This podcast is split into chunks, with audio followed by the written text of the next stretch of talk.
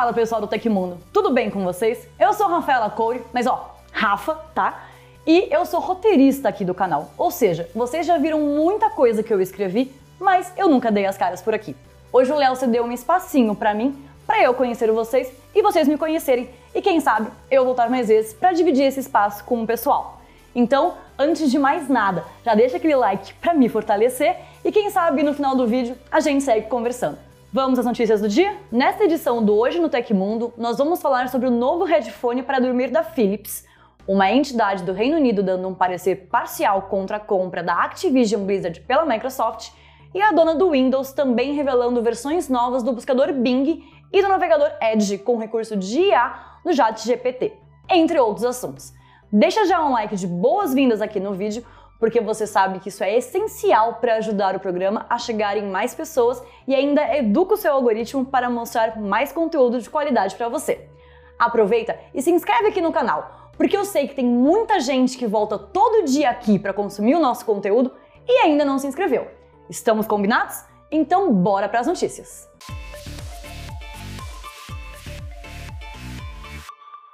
A TP Vision, subsidiária da Philips que fabrica e comercializa aparelhos de áudio e vídeo, anunciou seus novos modelos de fone de ouvido.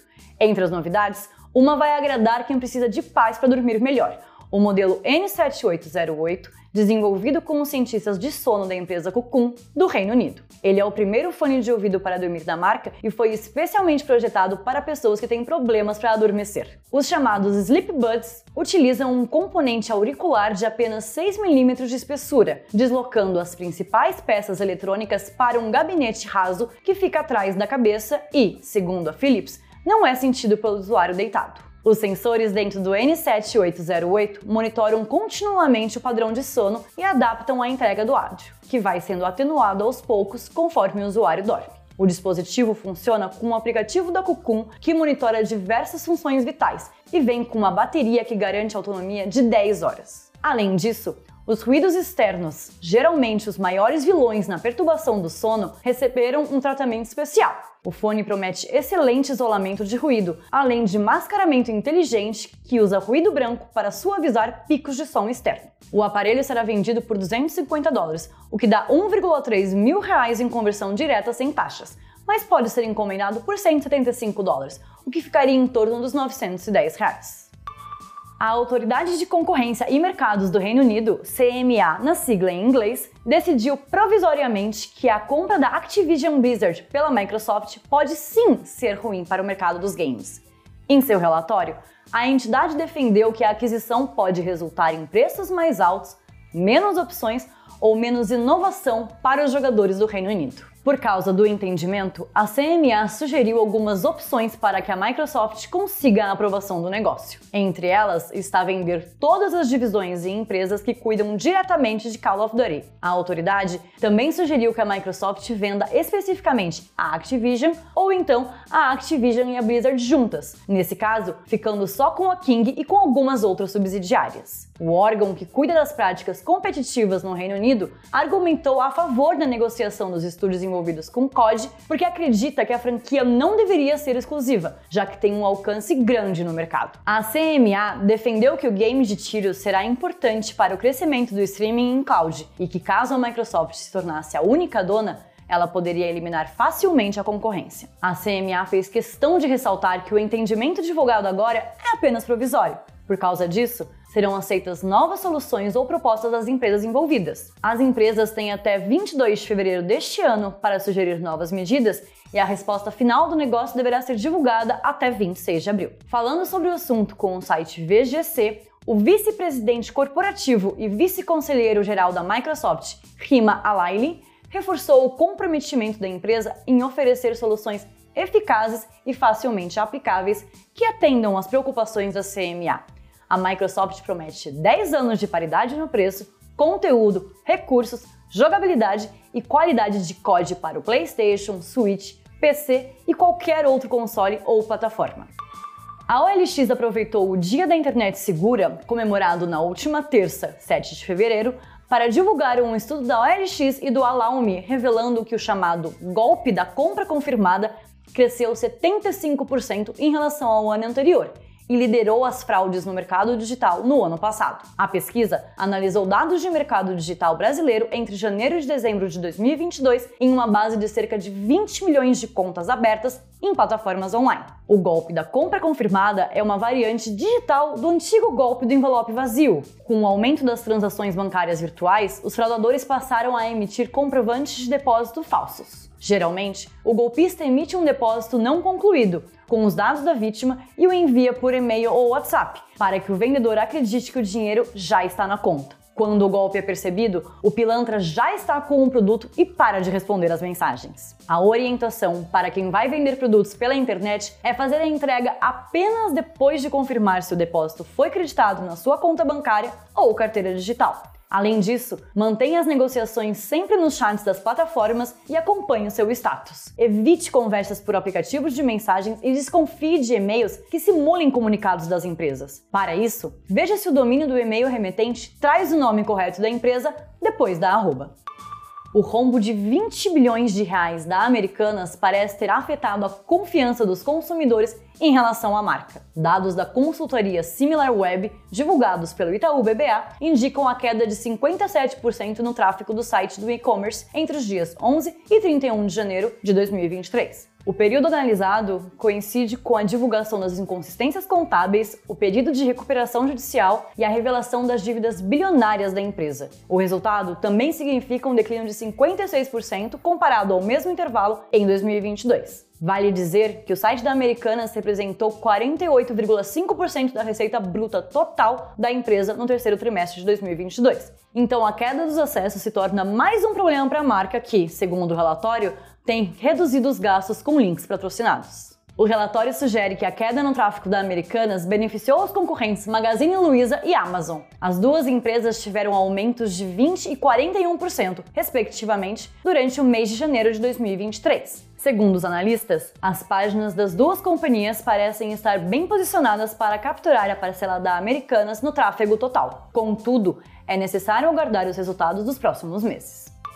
O TecMe é o clube de benefícios do Tecmundo. Por lá, você vai poder em contato direto com a nossa equipe e trocar uma ideia, além de ganhar cupons e descontos exclusivos, além do acesso a mais um monte de coisa legal. O link para saber mais está aí na descrição. O que era para ser a compra de um produto bastante sonhado se tornou um pesadelo não uma, mas duas vezes para Danilo Assis. O líder de tecnologia contou a situação que teria passado no Twitter no final do mês passado e voltou a falar sobre o caso nesta semana. A história viralizou nas redes sociais. De acordo com ele, tudo começou após a realização da compra de um PlayStation 5 por meio da Amazon. Em 24 de janeiro, aconteceu a entrega do tão esperado recebido pago, só que ao invés de receber o videogame, o jovem alegou ter recebido simplesmente um cesto de roupas feito de borracha. Não tem como isso não ter sido de propósito, publicou ele na rede social na época. Depois de fazer uma reclamação sobre o caso no site consumidor.gov.br, Assis estava esperançoso de que finalmente receberia o seu tão sonhado PS5. Foram quase duas semanas de espera até que o novo pacote chegasse à sua residência. Mostrando que talvez esteja em uma maré de azar muito grande, o líder de tecnologia voltou para as redes sociais mostrando que a segunda entrega foi ainda mais bizarra que a primeira. Dessa vez, a entrega continha uma caixa de cápsulas de café Dolce Gusto.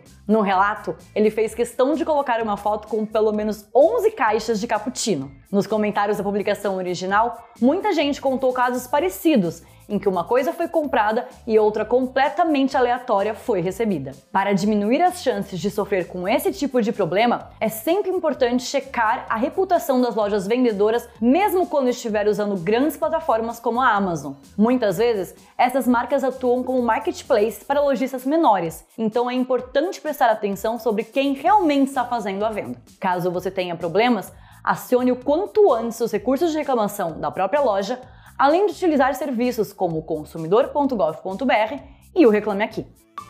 Não faz nem 24 horas que a gente falou sobre o anúncio do Google Bard, concorrente do Chat GPT, e a Microsoft já se moveu para contra-atacar. A dona do Windows anunciou novas versões do navegador Edge e do buscador Bing desenvolvidas com base no Chat GPT, a inteligência artificial da OpenAI.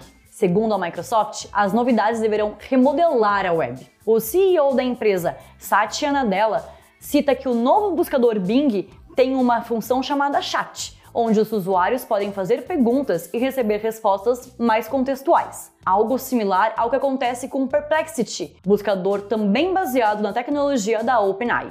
Com a nova versão do Bing, a Microsoft espera ocupar um espaço maior na internet, tendo em vista que o Google segue como líder absoluto no mundo todo. A perspectiva, segundo Nadella, é ir além nas buscas feitas na web. Segundo o executivo, cerca de 10 bilhões de buscas diárias não retornam resultados satisfatórios, especialmente tratando-se de questões mais complexas. O Bing utilizará um novo modelo de IA chamado Prometheus, baseado na tecnologia da OpenAI e deverá trazer resultados mais relevantes aos usuários, tendo em vista a conversação.